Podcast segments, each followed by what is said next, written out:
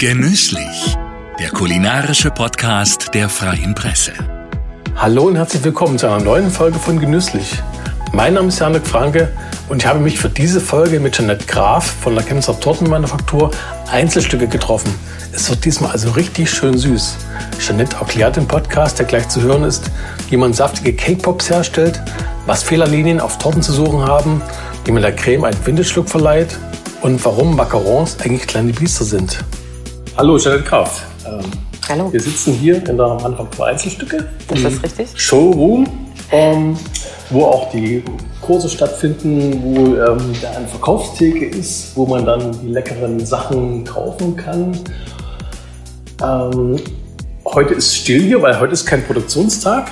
Das ist richtig. Ähm, weil sonst wird es, glaube ich, auch ganz schön laut, oder? ja, Ähm, auf jeden Fall. Also wenn alle da sind, wenn wir hier äh, in der Produktion Buttercreme anschlagen für die Torten, da klappern Bleche, da laufen Küchenmaschinen, dann können wir uns hier nicht in Ruhe unterhalten. Und hier entstehen sonst äh, sozusagen individuelle Torten, also sozusagen Einzelstücke. Ähm, dazu noch Macarons und Cake Pops in verschiedenen Geschmacksrichtungen. Macarons kennt sicher jeder. Ähm, ist ein französisches Baiser-Gebäck aus Mandelmehl mit verschiedenen Füllungen. Aber was sind Cake Pops eigentlich?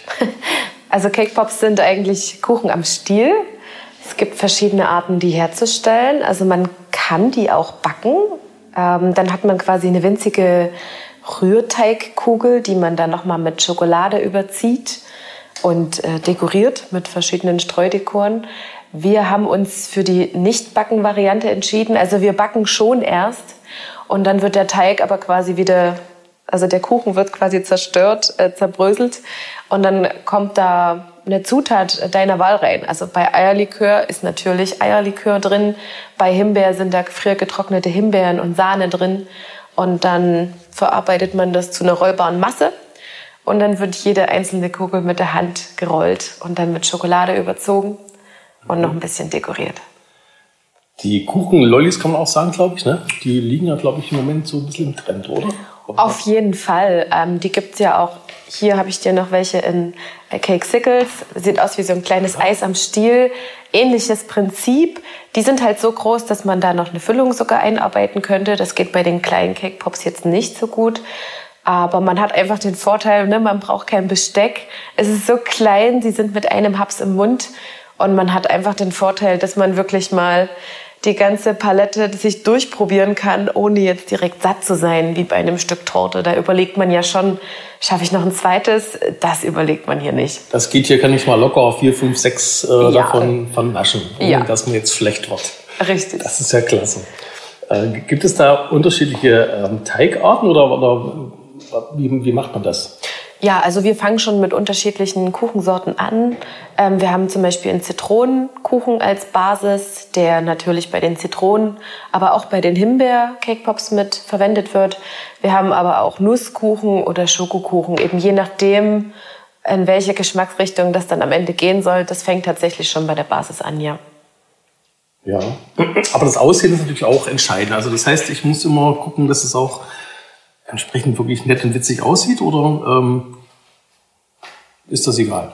Nee, das ist natürlich nicht egal. Also wir haben hier die, die, die wir hier jetzt auf dem Tisch stehen haben, sind unsere Basics. Da haben wir versucht, so ein bisschen das Innenleben wieder zu spiegeln, dass man sich quasi anhand der Farbe schon so ein bisschen vorstellen kann, was drin ist. Ne, der, der rote ist natürlich jetzt ein Himbeer-Cake-Pop.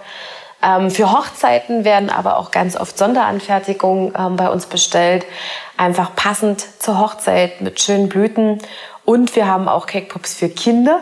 Am besten gehen unsere Frösche und unsere Krümelmonster.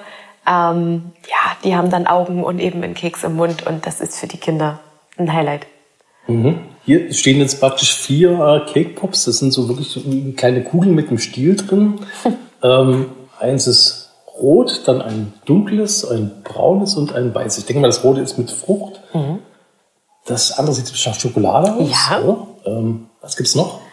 Ähm, ich muss mich mal ein Stück rüberbeugen. Ah, vor dir steht jetzt noch Zitrone, das mit gefriergetrockneten Zitronen-Crispies quasi.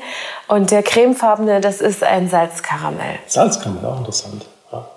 Und ähm, das ist, da ist praktisch dann der, das Salzkammel im Teig drin oder ist das eine Füllung? Nee, es ist schon im Teig. Also in diesen Cake Pops ist wirklich eine einheitliche Masse. Ähm, da wird ähm, Nusskuchen auch schon verwendet. Da wird dann Sahnekaramell als Flüssigkeit quasi zugegeben und auch ein bisschen Salz natürlich. Aber auch in der Schokolade, also obendrauf ist als Dekor nochmal Salz und Karamellcrunch. Hm, interessant. Hm.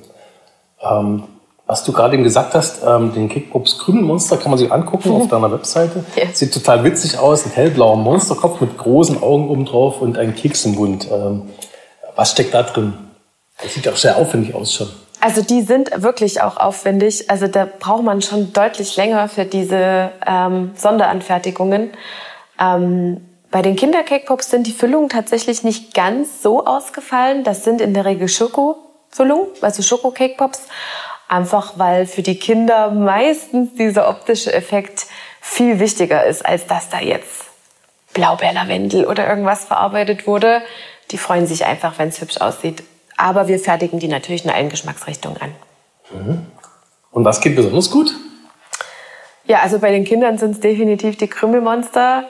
Bei den Basics muss ich ganz ehrlich sagen, es gibt keine Sorte, die weniger funktioniert als die andere oder wo ich sage, die müssen wir nicht ganz so oft nachproduzieren. Alle ungefähr gleich. Geschmäcker sind ja Gott sei Dank verschieden und mhm. äh, ja, gleicht sich das aus. Und äh, brauche ich da jetzt spezielle Küchengeräte dazu, um, um, um die Form zu bekommen? Oder ähm, langt da einfach eine, eine, eine, Form, wo ich das reinpacke dann? Oder ähm, brauche ich ein spezielles ähm, Eisen dafür? Zwei ganz gesunde Hände. Hm, okay. Also wir backen sie eben nicht. Ne? Dieses Eisen, was du vor dir jetzt vor hm. deinem inneren Auge siehst, das sind die gebackenen. Hm. Aber ich fand eben, das ist ja dann quasi nur ein kleines Stückchen Rührkuchen. Ich fand die jetzt von der Konsistenz einfach spannender durch dieses Vermengen, ja. durch dieses Fatschi machen, sage ich jetzt mal. Ich weiß nicht, saftig auf Deutsch. Ähm, für mich war das die spannendere Option. Deswegen haben wir uns für die Variante entschieden. Und ja, die sind wie gesagt handgerollt. Und das klingt jetzt ganz leicht, aber es ist tatsächlich gar nicht so einfach, dann aus jedem Teig immer gleich große und wirklich runde Kugeln zu bekommen. Also es ist gar nicht so leicht. Aber das ähm, zeigen wir dann zum Beispiel in unseren Cake-Pop-Kursen. Mhm. Und wie kriegt man jetzt mal auf die Kummelmonster zu kommen? Wie kriegt man da diese, diese blauen Flocken da drumherum? Das ist jetzt ein bisschen... Ähm also da haben wir Kokosraspel genommen, mhm. weil das einfach eine schöne Zutat ist. Die bekommen vorher ein bisschen blaue Farbe und dann kommen die quasi auch, die Cake Pops, erst in die blaue Schokolade und dann schnell ins Kokosraspelbad. Da muss man auch ein bisschen schnell sein, sonst mhm. hält es natürlich nicht mehr. Ja, und dann kommen Keks und Augen. Und die Augen sind das aus Zucker, Marzipan? Zucker, Zuckeraugen. Zucker. Aber kommen wir mal zum, zu den Torten. Das ist ja das eigentliche, was euch ausmacht. Ähm, auf eurer Webseite, auf den Social Media Seiten kann man wunderschöne Exemplare anschauen ähm, teilweise mehrstöckig, ähm, mal ganz mitternachtsblau mit goldenen Verzierungen, mal mit, mit Super Mario obendrauf oder als Happy Potter Torte, Harry Potter, Happy Potter Torte. Wie lange braucht man für solche Torten? Die sehen ja sehr, sehr aufwendig aus. Ja, ja, das sind sie tatsächlich auch. Und das ist sehr unterschiedlich. Also wir haben Torten, ähm, die nicht ganz so aufwendig sind. Also wo man, ich sag mal, ab dem Zeitpunkt, wo man quasi diesen Rohling vor sich hat. Also der Boden ist gebacken, die Torte ist eingesetzt, also die Füllung ist quasi in der Torte. Und dann kann man ungefähr jetzt nochmal fünf bis zehn Minuten für das Einstreichen ne, rechnen. Also dieses, aber ab dem Zeitpunkt, wo ich sie so vorfunde, kann das also für eine sehr schlichte und ich sag mal unaufwendige Torte, wo viel fertige Deko verwendet wird, wie jetzt frische Beeren, dann kann man das schon mal in einer Stunde schaffen. Ähm, wir haben aber auch Hochzeitstorten mit vier, fünf Etagen und essbarer Floristik, wo es zwei Tage, also sprechen wir von zwei Arbeitstagen, die da ins Land gehen können. Mhm. Ganz schön viel. Ja. Mhm. Und ähm, wie geht man da vor? Wie macht man so eine Torte? Man backt den Biskuitteig oder und, und macht eine Füllung und streicht es erstmal ein oder ähm, wie, wie geht das? Wie fängt man an? Ja, das äh, ist eine gute Frage. Also ich finde, man fängt ja erstmal bei der Planung an, ne? das Gespräch mit dem Kunden, das ist quasi ja so der Urbeginn. Was wünscht sich der Kunde? Wie soll die Torte aussehen? Wie soll sie schmecken? Dann weiter Einkaufsliste schreiben, irgendwie in den Dienstplan integrieren. Genau, und dann wird gebacken, dann wird die Torte gefüllt. einen Tag im Kühlschrank fest werden. Dann streichen wir die alle ein. Und je nachdem, wie aufwendig die Dekoration ist, kann man die Zuckerdeko auch schon mal montags oder Dienstag vor, vorbereiten und dann quasi an die Torte anbringen. Aber Grundsatz ist, ich habe neben Biskuitteig, wahrscheinlich oder auch gibt es andere Teige. Ja, und, ist eine ähm, Wiener Masse, ja, mh. aber ist ähnlich, ja. Und äh, dann habe ich verschiedene Füllungen, Buttercreme-Füllung oder was auch immer, Sahne. Genau, Joghurt, Quark. Und Joghurt, Quark. Wird eingestrichen, verschiedenen ähm, Füllungen dann. Und dann habe ich den, diese, wie man es da sieht, diese, diese Rohtorte, ne? und die wird dann praktisch verziert. Genau. Das ist so der Werdegang. Genau. Ja. Was man vielleicht mal erklären muss, es äh, gibt ja zwei unterschiedliche Arten ähm, von Torten bei euch. Fondant-Torten und Semi-Naked-Torten.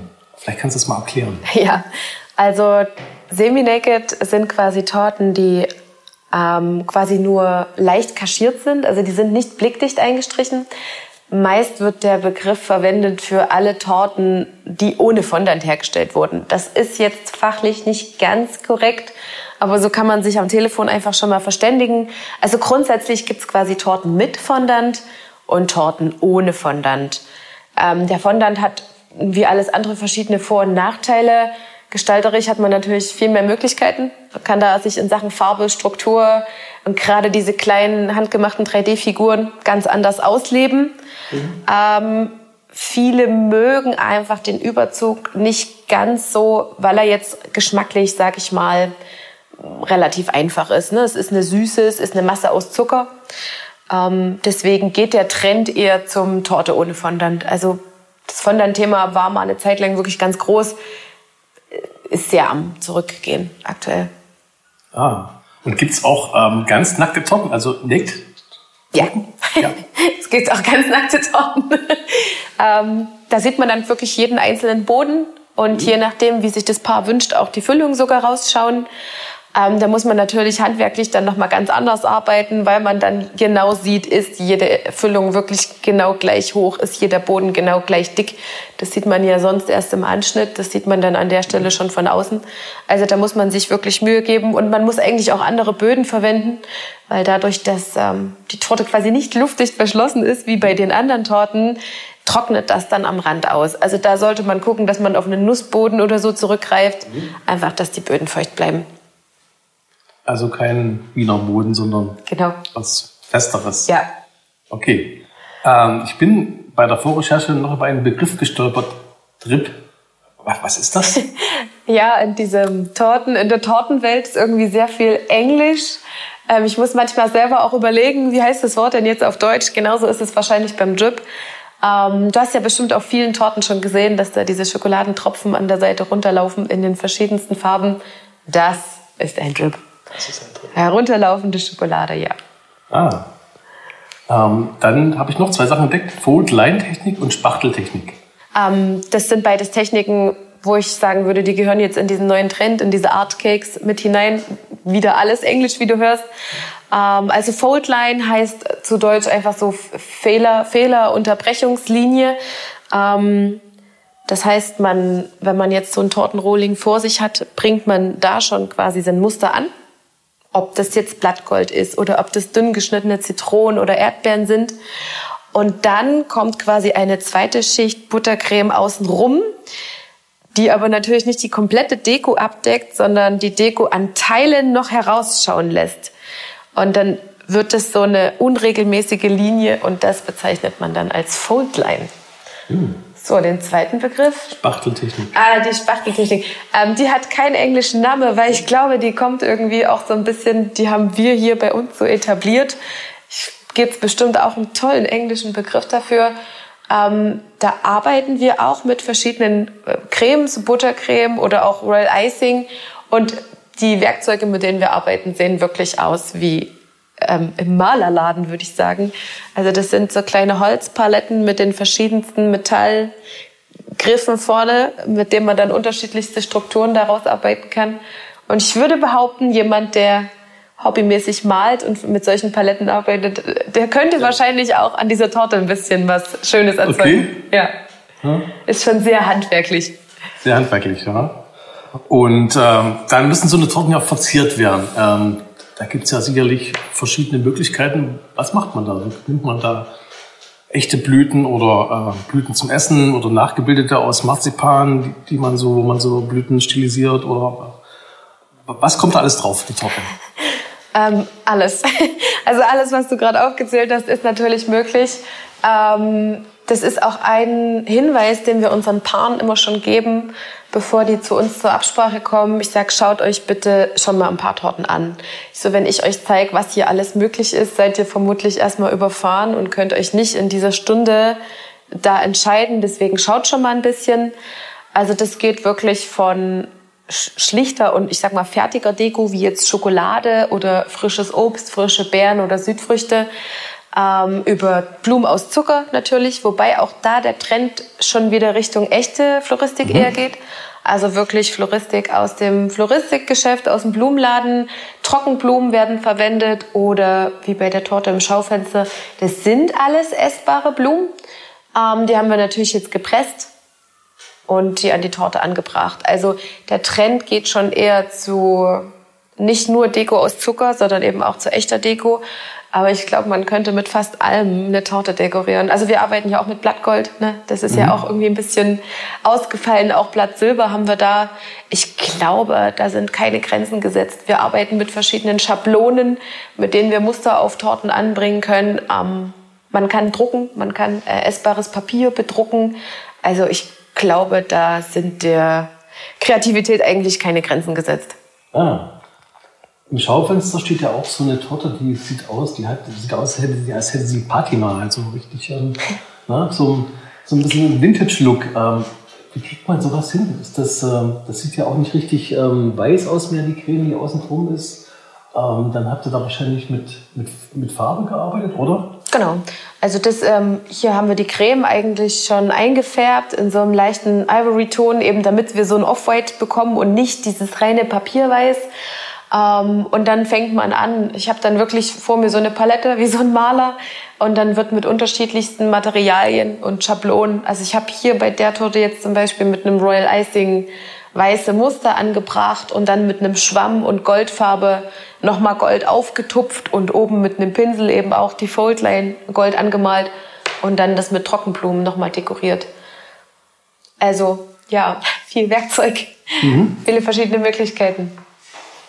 Und äh, die Floristik obendrauf, die kann ich natürlich nicht mitessen, ne? aber den Rest schon alles. Ja, also speziell die kann man jetzt tatsächlich nicht essen. Ein paar Sachen haben wir, also können wir auch äh, essbar umsetzen. Also in eine ähnliche Richtung könnte man auch gehen ähm, und es komplett essbar machen. Aber ja, alles, was sich im unteren Bereich befindet, ist komplett essbar. Ja, und schmeckt auch dann. Ja, hoffentlich. hm. Ähm, ich habe gesehen, ihr habt auch ganz spezielle Füllungen. Also Nutella Cheesecake und Kinderriegel Cheesecake. Ich glaube, hat das einen bestimmten Grund, dass man mit solchen Produkten arbeitet?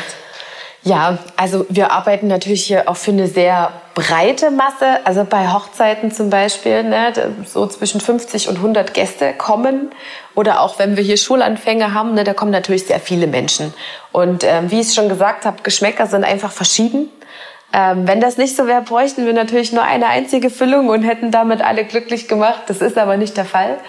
Und das sind natürlich ähm, Gourmets dabei, Feinschmecker und auch mutige, die sich die etwas ausgefalleneren Füllungen zutrauen, wie ein Birne Rosmarin oder ein Blaubeer Lavendel. Aber man muss auch immer an die, ich sag mal, breite Masse denken. Na, wenn ein Paar eine Torte bestellt, überlegen die sich schon auch, was könnten denn die anderen gerne essen? Oder wir haben einen kompletten Kindertisch was kommt bei Kindern gut an. Und da sind natürlich solche Füllungen einfach von Vorteil, weil man weiß, das wird gut angenommen. Und dann nimmst du praktisch Kinderriegel zur Kleinostie und dann wird das mit, mit, ähm, mit Frischkäse vermengt oder wie muss ich mir das vorstellen? Genau, also unser Cheesecake ist quasi nicht mit der deutschen Quarktorte zu verwechseln, die eben auf Quarkbasis ist, sondern auf Frischkäse, genau wie du sagst. Und den können wir so lassen, also der kann auch für sich alleine, aber der lässt sich eben auch super mit Früchten kombinieren, Blaubeeren, Erdbeeren, Himbeeren oder mit Kinderriegelstücken. Hm. Und gibt es denn so Motive bei den Torten, die besonders gefragt sind? Also gerade im Bereich Kindertorten wiederholt sich das schon, ja. Also da merkt man, es gibt so ein paar sehr beliebte Trickfilme oder auch bei Teenagern so bestimmte Bands, die man dann kennt, obwohl man keine Kinder hat oder gar kein Teenager mehr ist, weil man eben die Torten dann immer machen muss. Also ja, auf jeden Fall. Ähm, da merkt man eigentlich nur, dass der Trend von diesem Fondant eben so ein bisschen weggeht. Aber die Motive, gerade in dem Bereich, die wiederholen sich schon, ja. Und was, was ist das? Was sind das für Motive, so, die besonders gut gehen? Ach so, ich dachte, ja? ich wüsste nicht, ob man das sagen darf. also gerade sowas wie die Eiskönigin. Ne? Ich weiß nicht, wie viel Eiskönigin-Torten wir schon gemacht haben. Hm. Oder Bands, ähm, diese Korean Pop, K-Pop. Ich wusste tatsächlich gar nicht, was das ist. K-Pop-Torten haben wir schon einige gemacht. Ähm, ja, Pokémon, der Klassiker. Mhm. Also es, es, sind schon ein paar Sachen, die sich wiederholen, ja. Mhm. Und ähm, was war so das Außergewöhnlichste, was, was ihr so gemacht habt, wo du dich daran erinnerst? Was war das Aufwendigste, vielleicht das, das am Ende Imposanteste? Das sind quasi schon drei Fragen. Ja. also aufwendig, glaube ich, sind immer die Torten ähm, alles was vier, fünf Etagen sind mit diesen Blütenranken mit Essbahnblumen, weil ich dann wirklich acht, neun Stunden ausschließlich die Blüten anfertige. Also das ist wirklich eine sehr aufwendige Sache, die einfach unwahrscheinlich zeitintensiv ist. Ähm, ausgefallen, also ich glaube, fast jede unserer Torten ist ausgefallen, aber es gibt natürlich eben so spezielle Sachen wie, wir wollen unsere Hochzeitstorte in schwarz. Oder unsere Hochzeitstorte ist ein riesiger Schuhkarton mit zwei Schuhen obendrauf. Oder äh, wir hätten gern einfach besonders groß, besonders bunt. Also ich glaube, ausgefallen haben wir schon sehr viele, die da im Gedächtnis bleiben. Ja. Hm. Wie macht man das, wenn man eine schwarze Torte machen muss? Ach, eigentlich genau wie alle anderen. Also ähm, entweder die Buttercreme schwärzen oder eben den Fondant, je nachdem, was das Paar sich so wünscht. Ähm, eigentlich gibt es keinen großen Unterschied äh, zu jetzt in der weißen Torte, aber es waren tatsächlich schon Paare hier, ähm, die Angst hatten, dass wir das nicht machen, weil die ja. woanders schon weggeschickt wurden wegen der Farbe Schwarz. Ja. Verrückt. Hm. Aber, aber, geht. Geht, geht. Also mhm. wir versuchen eigentlich alles mhm. möglich zu machen. Es gibt immer mal ein paar Sachen, wo ich sage, okay, das ist wirklich sehr aufwendig, was Sie sich vorstellen. Sie müssen dann auch damit rechnen, dass das ähm, preislich etwas intensiver wird. Aber so richtig Nein muss ich eigentlich sehr selten sagen. Mhm. Also wenn dann einfach, weil wir ausgebucht sind. Mhm. Aber wir versuchen schon viel umzusetzen. Wie macht man so eine schwarze Torte? Nimmt man da einfach ganz dunkle Schokolade oder Lebensmittelfarbe? Oder da muss man schon mit Lebensmittelfarbe arbeiten. Also wenn das nicht gewünscht ist mit der Farbe, dann kann man wirklich auf sehr äh, kakaohaltige Zartbitterschokolade zurückgreifen, auf jeden Fall. Aber wenn man jetzt mit Fondant zum Beispiel arbeitet, manche Designs sind einfach nur mit Fondant umsetzbar, dann nehmen wir Lebensmittelfarbe, ja. Und wie, geht, wie gehst du vor, wenn du so eine Motivtorte kreierst? Du setzt dich zusammen mit den Kunden sagen, die haben ihre Vorstellung, sagen, möchte gerne das und das und äh, das muss drauf sein oder die, die und die ähm, Figur soll da enthalten sein. Ähm, ja, wie gehst du dann vor, wenn du das weißt ähm, und musst jetzt das umsetzen? Ja, also das ist tatsächlich sehr unterschiedlich. Manche Paare kommen direkt mit einem Foto. Dann ist die Absprache natürlich auch etwas kürzer, weil die einfach ganz klar sich vorher schon Gedanken gemacht haben. Andere sind sehr also nicht, nicht lost, sondern eher offen. Ne? Die sagen dann, pass auf, wir haben ein bisschen das Farbschema oder das Motto, wir lassen euch freie Hand, wir finden es toll, was ihr macht. Mhm. Und das ist für uns natürlich auch sehr schön, wenn wir dann frei arbeiten können. Ähm, in der Regel ist aber das Erste, was wir machen, eine Skizze. Ne? Einfach um zu schauen, wie stimmt es von der Anordnung her. Es gibt auch Sachen, die hat man schon sehr oft gemacht, gerade diese Semi-Nakeds mit dem Obst da fertige ich jetzt nicht jedes Mal eine Skizze nochmal an. Aber alles, wo mir freie Hand gelassen wird oder was ein bisschen außergewöhnlicher ist, da zeichnen wir vorher erstmal die Torte und schauen, wie könnte das aussehen, wie passt es zusammen. Mhm. Und dann fangen wir in der Regel an mit der Deko, dass die schon mal hergestellt wird oder wenn es Floristik ist, zumindest vorbestellt wird, dass wir schon Sachen einkaufen. Und dann kommt eben, wie gesagt, das Backen, das Füllen und dann das Anbringen der Deko. Mhm. So einfach draufgepackt oder wie, wie kriegt man das fest? auch unterschiedlich. Also bei den Fondant-Torten ist es relativ leicht. Fondant ist ja wie gesagt eine Masse aus Zucker. Ja, das heißt, das sobald es, selber. Genau, mhm. wenn das mit Wasser in Berührung kommt, mhm. wird das wieder klebrig. Das heißt, man macht mit dem Pinsel ein kleines bisschen Wasser und schon kann man da alles Mögliche festkleben. Bei den anderen Torten ist es unterschiedlich. Also gerade mit Schokolade kann man ja auch viel fixieren. Dann steht man in der Regel da mit einem Schüssel Schokolade und mit einem Eisspray in der anderen Hand, das dann auch schnell wieder anzieht und fest wird. Ähm, ja, manche Sachen kann man auch einfach stecken. Gerade bei Floristik muss man natürlich aufpassen. Echte Floristik ist äh, meist giftig oder auf jeden Fall gespritzt, dass das dann schön abgedeckt wird. Da arbeiten wir viel mit äh, Frischhaltefolie und Holzspießern und Flowersticks, dass eben die Blume nicht die Torte berührt. Also da ähm, wird vorrangig mit Holzspießchen fixiert. Mhm. Mhm. Und wie viele Torten entstehen so in der Woche? Auch sehr unterschiedlich, mhm. weil wenn ich natürlich vier Etagen mit äh, Zuckerfloristik habe und ich schon einen Tag nur Blumen mache, dann ist ja. natürlich ein bisschen okay, begrenzt. Dann bleibt nicht da viel. Aber im Sommer, also an den Wochenenden, wo es wirklich, wo wir wirklich ein bisschen zusammenkneifen müssen, sind so zehn Hochzeiten, würde ich sagen. Ähm, entspannte Wochenenden sind so drei, vier Hochzeiten. Kommt auch ein bisschen drauf an. Ist noch ein Buffet dazu, Cupcakes, Macarons, Cake Pops, Tarts, kommen eben noch Sachen dazu, begrenzt sich wirklich auf die Torte.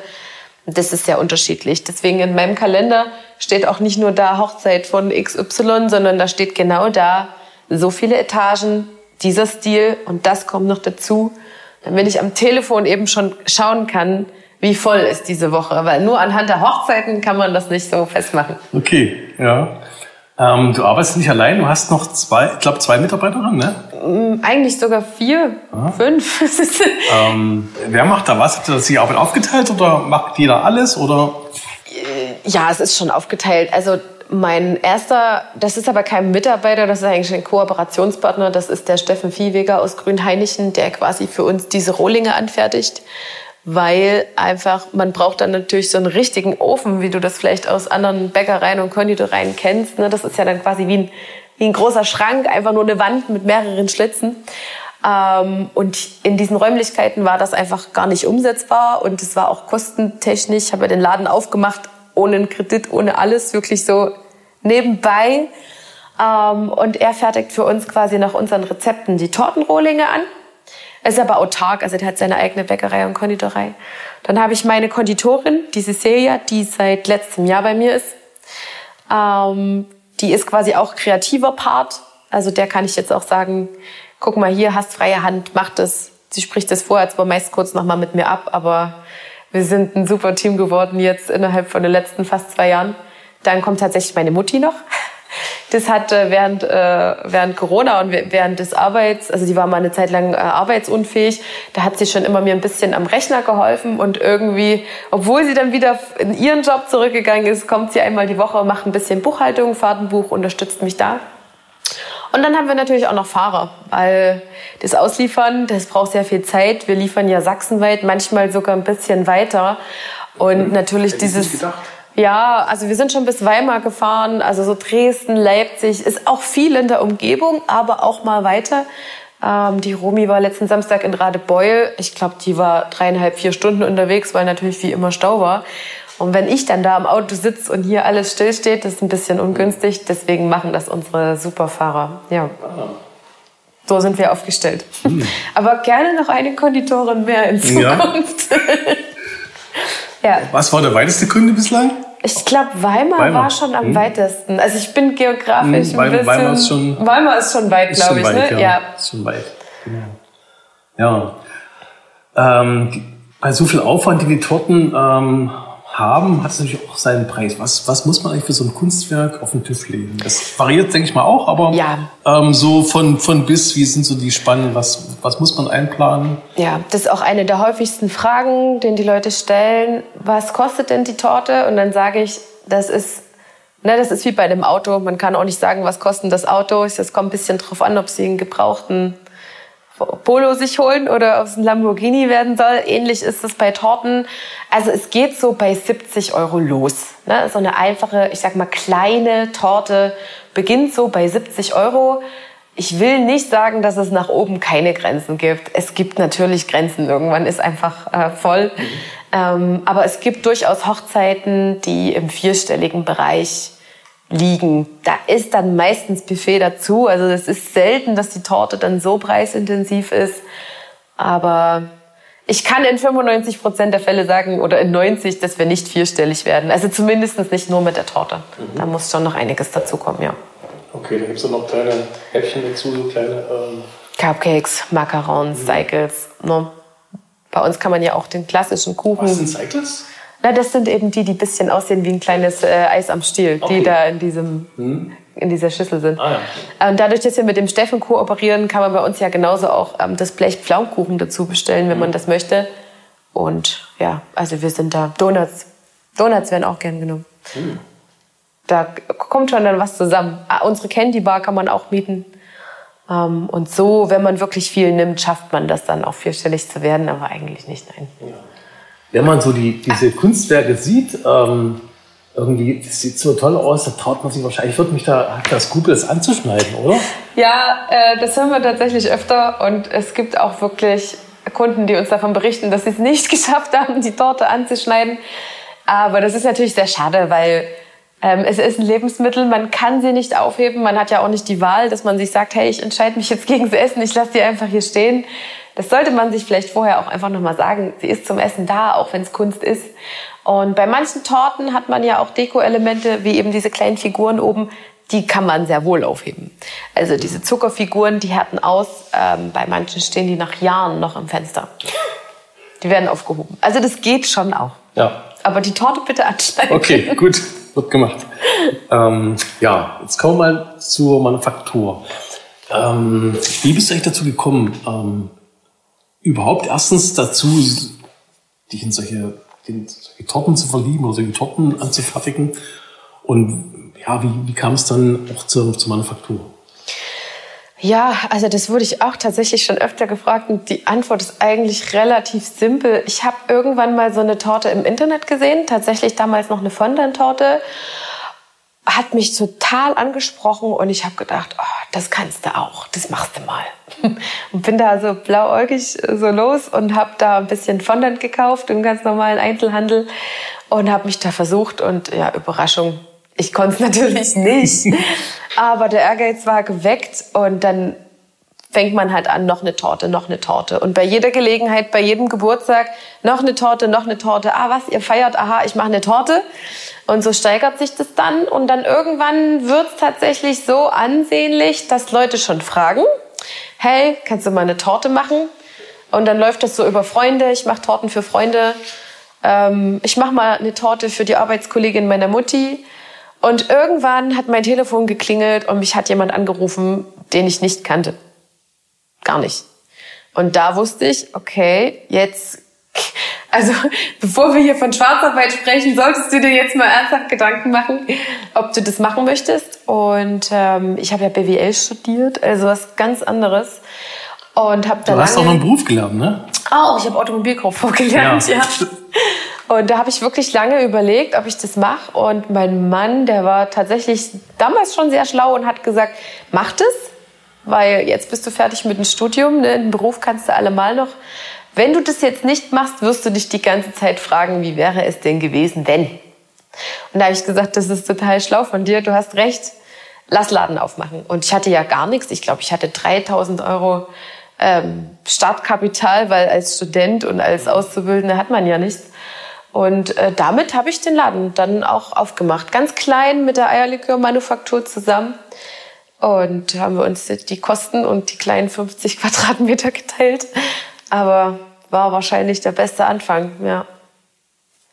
Und hast du da noch mal eine Ausbildung gemacht? Also eine Konditorenausbildung oder irgendwas? Irgendwelche Lehrgänge noch, um das zu vertiefen? Mm, nein, also das Verkaufen von Torten ist meisterpflichtig in Deutschland. Also ich musste meinen Meister dann noch machen. Mhm.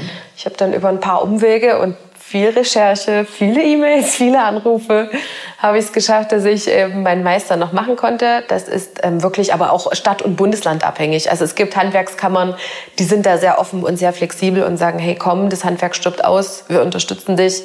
Bei anderen ist es eben ein bisschen schwieriger. Ähm, ja, und da habe ich meine Meisterprüfung abgelegt, während ich meine Bachelorarbeit geschrieben habe. Also es war schon auch sportlich. Und dann konnte ich loslegen. Und das ist auch das Schöne bei mir und meiner Konditorin. Sie hat ja in einem ganz klassischen Handwerksbetrieb gelernt, drei Jahre. Und hat da wirklich, also der Konditoreiberuf, der ist sehr traditionsbehaftet. Der ist manchmal, würde ich sagen, auch ein ganz kleines bisschen festgefahren. Ne? Da wird eben das so gemacht, weil man das immer so gemacht hat. Und bei uns beiden sind natürlich Welten aufeinander geprallt. Die junge Frau, die quasi in so einem Traditionsunternehmen gelernt hat und die, die einfach mal sich das nur via YouTube und Learning by Doing beigebracht hat. Und das funktioniert super. Also es gab tausend Sachen, die ich von ihr noch gelernt habe, einfach weil ich es nicht gelernt habe. Und das, was man aber in dem Beruf selbst, in seinem Betrieb, in der Handwerkskammer lernt, das ist nicht das, was wir hier machen. Die meisten haben gar keine Hochzeitstorten im Angebot. Also auch ihr Wissen wurde durch mich, durch meine Expertise quasi dann. Also wir haben uns gegenseitig sehr viel beigebracht und sehr viel gelernt. Das war schon eine gute Fusion. Gibt es da so Kniffe, die man einfach äh, auch im Handwerk über die Jahre lernt? Ich denke mal, eine Buttercreme aufschlagen, das kann, ist nicht so schwierig, aber ja. Ja, das sind so kleine Sachen, so kleinere Skills einfach. Sie, ähm, wo ich einfach manchmal so geguckt habe und dachte, aha, hat sie aus Backpapier so, eine, so ein kleines Tütchen gebaut, wo man ganz dünn, ohne Spritze, ohne alles, in meiner Eiweißglasur dünn eine Schrift oder sowas aufbringen kann. Das sind so ganz kleine Kniffe, die kann jeder, der diese Ausbildung gemacht hat. Ne? Andere Konditoren sagen, ja, hm, kann ich auch. Aber ich stand halt da und habe so gedacht, oh cool, eine kleine Tüte aus Backpapier. Ah ja, und umgedreht. Also ähm, die Cecilia hatte, glaube ich, noch nie eine Hochzeitstorte gestapelt, also mit mehreren Etagen. Ne? Und auch eben jetzt diese Sachen, die Arbeit mit Fondant, die wird in einem Handwerksbetrieb nicht gemacht. Das ist eher so ein bisschen verpönt, würde ich sogar sagen.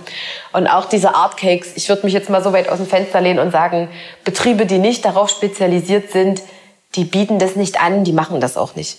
Und deswegen konnten wir da gut voneinander lernen. Ja. Mhm. Ja. Gut, gibt es da auch selbst Kurse für Cake Pops und Torten, glaube ich, ne? Genau. Ähm, drei Stunden sind, glaube ich, dafür vorgesehen. Da lernt man jetzt sicherlich nicht alle Kniffe, oder? Was, was bekommt man in diesen drei Stunden mit auf den Weg gegeben oder was, was nimmt man damit? Also Cake Pop und Semi-Naked geht drei Stunden, der Fondant-Einsteiger sogar fünf. Ähm, beim Cake Pop Kurs ne, wie der Name sagt, lernt man einfach, wie man diese kleinen schönen Kugeln am Stiel macht. Der Kuchen ist natürlich schon gebacken, das würde einfach das äh, Limit sprengen. Ähm, wir verarbeiten dann den Kuchen eben zu Cake Pops, wir dekorieren und glasieren, weil es da einfach ähm, viele gibt, die gerade das zu Hause schon probiert haben und gescheitert sind. Und dann ist natürlich die Frustration sehr hoch. Man kauft diese ganzen Sachen, bestellt sich Stiele und Schokolade und dann wird's nichts. So. Und wenn man das hier macht, unter Anleitung und ein bisschen Hilfe. Und dann sage ich ja auch mal, guck mal, das gibt's hier besonders toll und wir haben das schon getestet. Das ist einfach das Know-how, was ja geteilt wird. Ähm, beim Semi-Naked-Kurs setzen wir eine Torte ein, also da sind die Böden gebacken, aber man kann die selber füllen. Und dann geht's ums Einstreichen der Torte und dann ums Dekorieren. Beim Fondant-Kurs ist die Torte schon fertig, weil auch das einfach das Zeitlimit sprengen würde. Wir brauchen trotzdem fünf Stunden. Und da werden so die Einsteiger-Skills in Sachen Arbeit mit Fondant vermittelt. Das Einziehen. Ja, Glaube ich nicht so einfach, wenn man dann, ja. man muss das ja irgendwie da drum rumfalten. Ja, genau. Und Falten dürfen eigentlich, sollten nicht Richtig. stehen. genau, das sage ich auch immer. Ich so, werdet jetzt denken, das funktioniert nicht und das ist ja wie eine Tischdecke und die muss ja Falten werfen. Aber bis jetzt, dreimal auf Holz geklopft, ähm, hat jeder eine schöne Torte mit nach Hause genommen. Und wie gesagt, wenn man das allein zu Hause probiert, ist einfach die Chance sehr hoch, dass man frustriert ist, weil es nicht klappt. Wenn man dann aber A, in der Gruppe arbeitet, wo alle Anfänger sind und dann noch jemanden hat, der sagt, komm, ich habe hier einen ganz tollen Trick, wenn du das so machst, dann funktioniert das auch, dann macht das ja auch Spaß. Mhm, klar, ja. Ähm, was machst du eigentlich am liebsten von den Sachen, die du so machst? Ähm, Gibt es da bestimmte Dinge, wo du sagst, das könnte ich mich selber drin verlieben, das, das, das liebe ich. Äh, ich esse gern die und die Cake Pops oder das. Also leider tatsächlich esse ich alles gern. ich werde ganz oft gefragt, und kannst du deine eigenen Sachen noch essen? Und ich denke so, hä? Natürlich, sonst ich weiß gar nicht, wie es anders wäre. Also wenn bei uns irgendwo ein Muffin oder ein Cupcake übrig ist oder ein Macaron, warum auch immer, beide. Also sowohl ich als auch meine Kollegin, wir stürzen uns da drauf. Ich esse tatsächlich fast alles gern. Das ist äh, schlimm. Egal, ob das die Tortenzeit ist oder dann die Schokoladenzeit. Ähm, ich muss alles probieren und ich wäre der Sache auch nicht müde. Mhm. Muss man so, ein bisschen achten dann auf seine Figur. Über den Arbeitstag wird das eine oder andere wird dann probiert. Ja, mhm. ja, auf jeden mhm. Fall. Immer, immer noch gerne, ja. Ich weiß auch nicht, ob sich das jemals ändert. Hm. Muss ja hm. vielleicht auch nicht, oder? Nö. Nö. Ist okay so. ich liebe ja Macarons, also da könnte ich mich drin verlieben. Ah, und ähm, das ist aber auch nicht ganz so einfach herzustellen, oder? Da muss ja alles stimmen. Die, die Haut sollte schön, schön knackig sein, aber innen drin äh, eher nicht ganz so hart und die Füllung und so weiter. Ähm, wenn man das backt, hm, das, also ich habe es mal versucht, so richtig ähm, schön sahen sie auch nicht aus. Also das sind wirklich kleine Biester, das muss ich wirklich sagen. Also bei uns hat das auch sehr lange gedauert, weil man hat ein Rezept und egal wie oft man das gleiche Rezept mit genau den gleichen Mengen anrührt, gleiche Trocknungszeit vorm Ofen, gleiche Ofentemperatur, jedes dritte Mal sind die anders geworden. Also Macaron backen würde ich schon sagen, ist schwierig und ich, da gibt's vielleicht auch gar nicht so den Trick, wo ich einfach sage, mach das, dann klappt's sondern da muss man sich wirklich mit ganz sehr mit seinem Ofen einfach auch mal auseinandersetzen. Jeder Ofen ist anders, klingt jetzt ein bisschen verrückt, ist aber so. Und man muss das mit seinem Ofen immer und immer wieder machen. Aber irgendwann, irgendwann wird's, dann hat man die, das perfekte Rezept mit der perfekten Trocknungszeit und so, dass es eben auch gleich wird. Gerade für uns ist es eben auch wichtig, dass es relativ gleichbleibend ja. ist. Ne? Sonst sagt einer, ich habe eure Macarons auf einer Hochzeit gegessen, fand die ganz toll und dann bestellt er die drei Wochen später und die sind ganz anders. Also das ist ja, ähm, wenn man das so im großen Stil macht, auch noch mal ein bisschen anderes. Äh, zu Hause freut man sich vielleicht auch, wenn es mal ein bisschen anders wird. Wir wollen, dass es gleich bleibt. Mhm. Okay. Gut, ich würde sagen, wir probieren jetzt dann mal so ein Macaron. Und ich sage herzlichen Dank und noch viele schöne Torten. Ja, vielen Dank dir für das schöne Interview. Ich freue mich. Ich hoffe, dir schmecken sie. Mhm. und dann gerne bis zum nächsten Mal. Jo, danke. Genüsslich. Der kulinarische Podcast der Freien Presse.